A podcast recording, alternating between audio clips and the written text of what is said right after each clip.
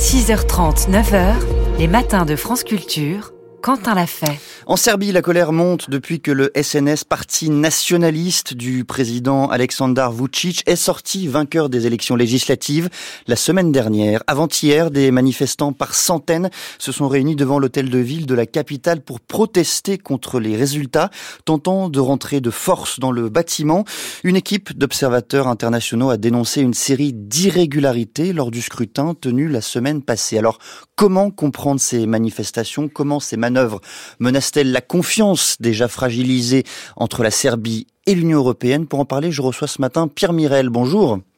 Oui, bonjour. Vous êtes ancien directeur pour les Balkans à la Commission européenne, conseiller Centre Grande Europe à l'Institut Jacques Delors. Des centaines de personnes ont manifesté quotidiennement, on l'a dit, devant la Commission électorale serbe. Est-ce que vous pouvez peut-être nous expliquer le fondement de ces irrégularités? Est-ce qu'elles sont vérifiées déjà?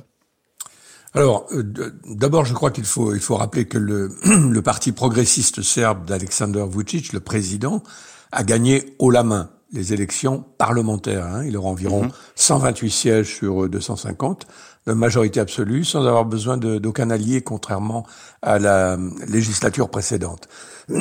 Comment a-t-il gagné ça? Alors, selon le rapport préliminaire de l'OSCE, il y a eu effectivement de nombreuses fraudes irrégularités, bourrage d'urnes, achat de voix, euh, etc. Semble-t-il davantage à Belgrade que dans d'autres lieux de la Serbie. Pourquoi je fais la distinction? Parce qu'il y avait deux élections en fait. Des élections parlementaires, sur l'ensemble du territoire évidemment, et des élections municipales, mhm. et notamment à Belgrade.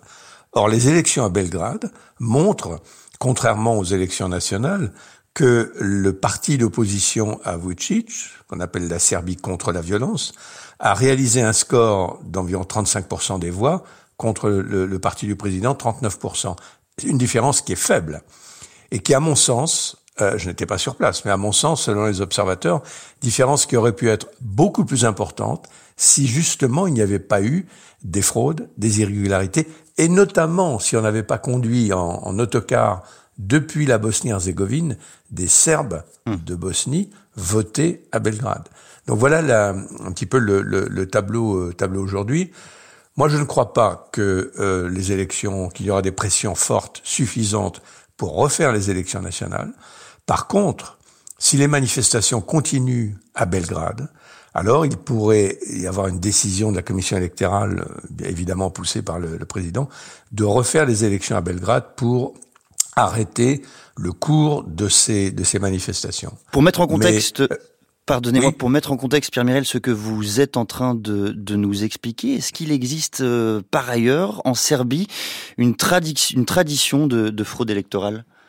Oui, mais non seulement en Serbie, hein, en Bosnie on a eu ça, euh, mais, mais en Serbie particulièrement depuis quelques années, c'est vrai.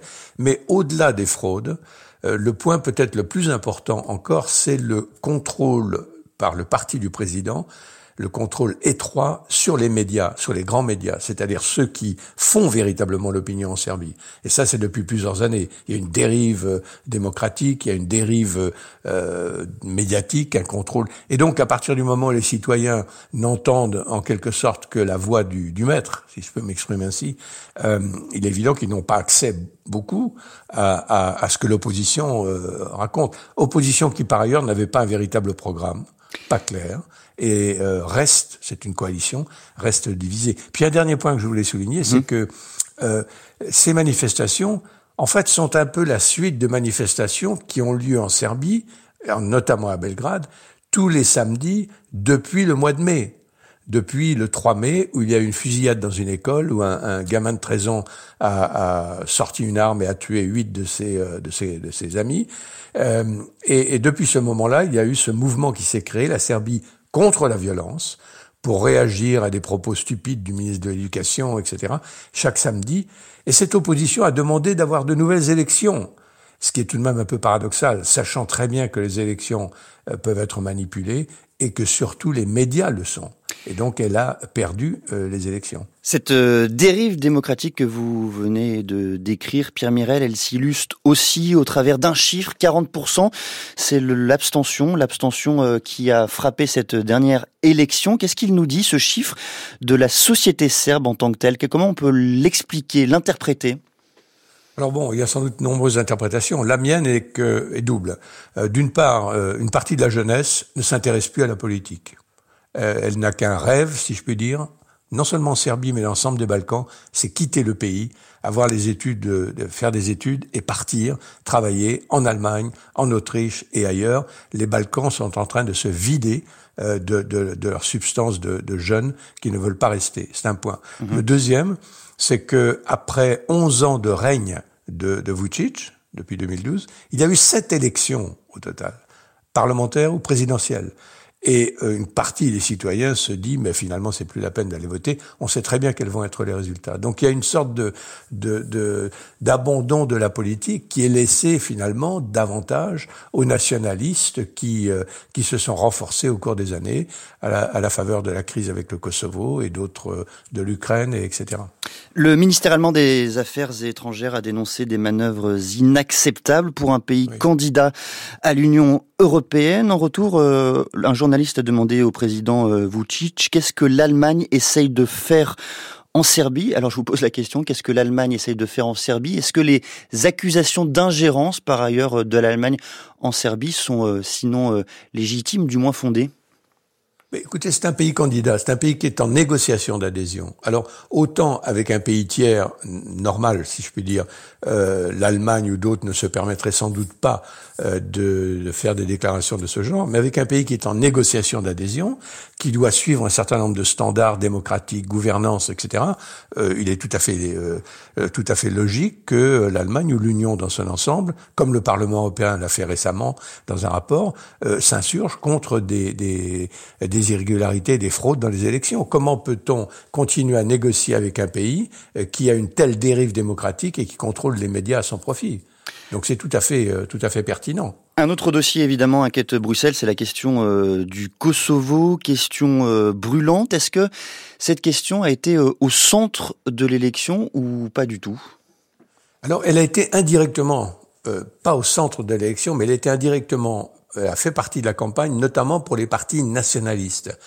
plusieurs partis, dont deux, qui au total ont gagné 26 sièges au Parlement, et qui eux se sont prononcés euh, contre l'adhésion euh, à l'Union européenne, euh, pour, en raison essentiellement de la demande de l'Union européenne de trouver un accord avec le Kosovo et de mettre fin à ce conflit. Mhm. donc elle l'a été indirectement, mais sinon très peu. Par contre, par contre, depuis des mois, le président Vucic joue ce que moi j'appelle une double stratégie de tension et de neutralité. La tension, c'est de dire, voyez, le monde est, est violent, on, on, nous fait, l'Ouest fait pression sur nous pour euh, pour accepter de, de, de, mettre en œuvre des sanctions contre la contre la Russie, euh, pour trouver abandonner le, le Kosovo.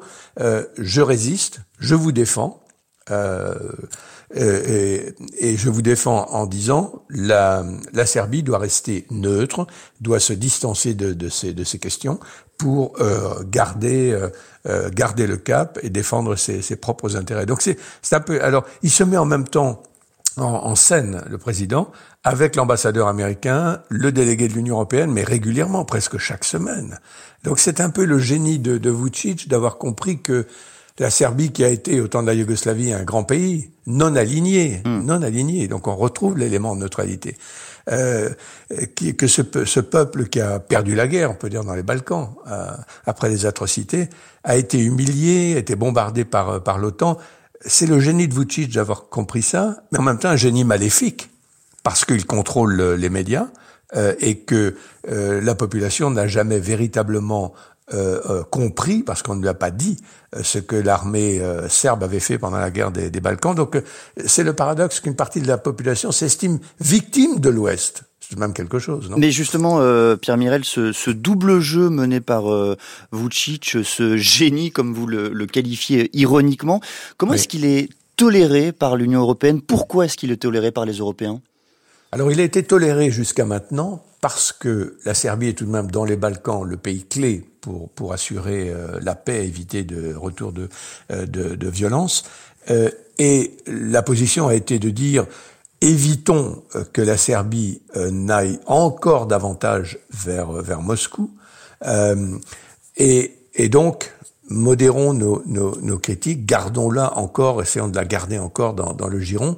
Alors, c'est une position euh, difficile, une position que moi je trouve même laxiste, puisque hmm. depuis euh, quelques années, il y a cette dérive démocratique, et malgré tout, dans, euh, en 2021, Madame Ursula von der Leyen a, a félicité Vucic pour, pour les progrès accomplis.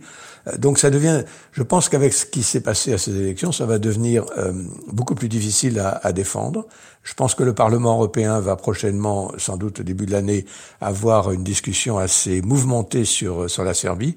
Mais je pense personnellement que triomphera encore l'idée de dire euh, gardons-la dans, dans, le giron.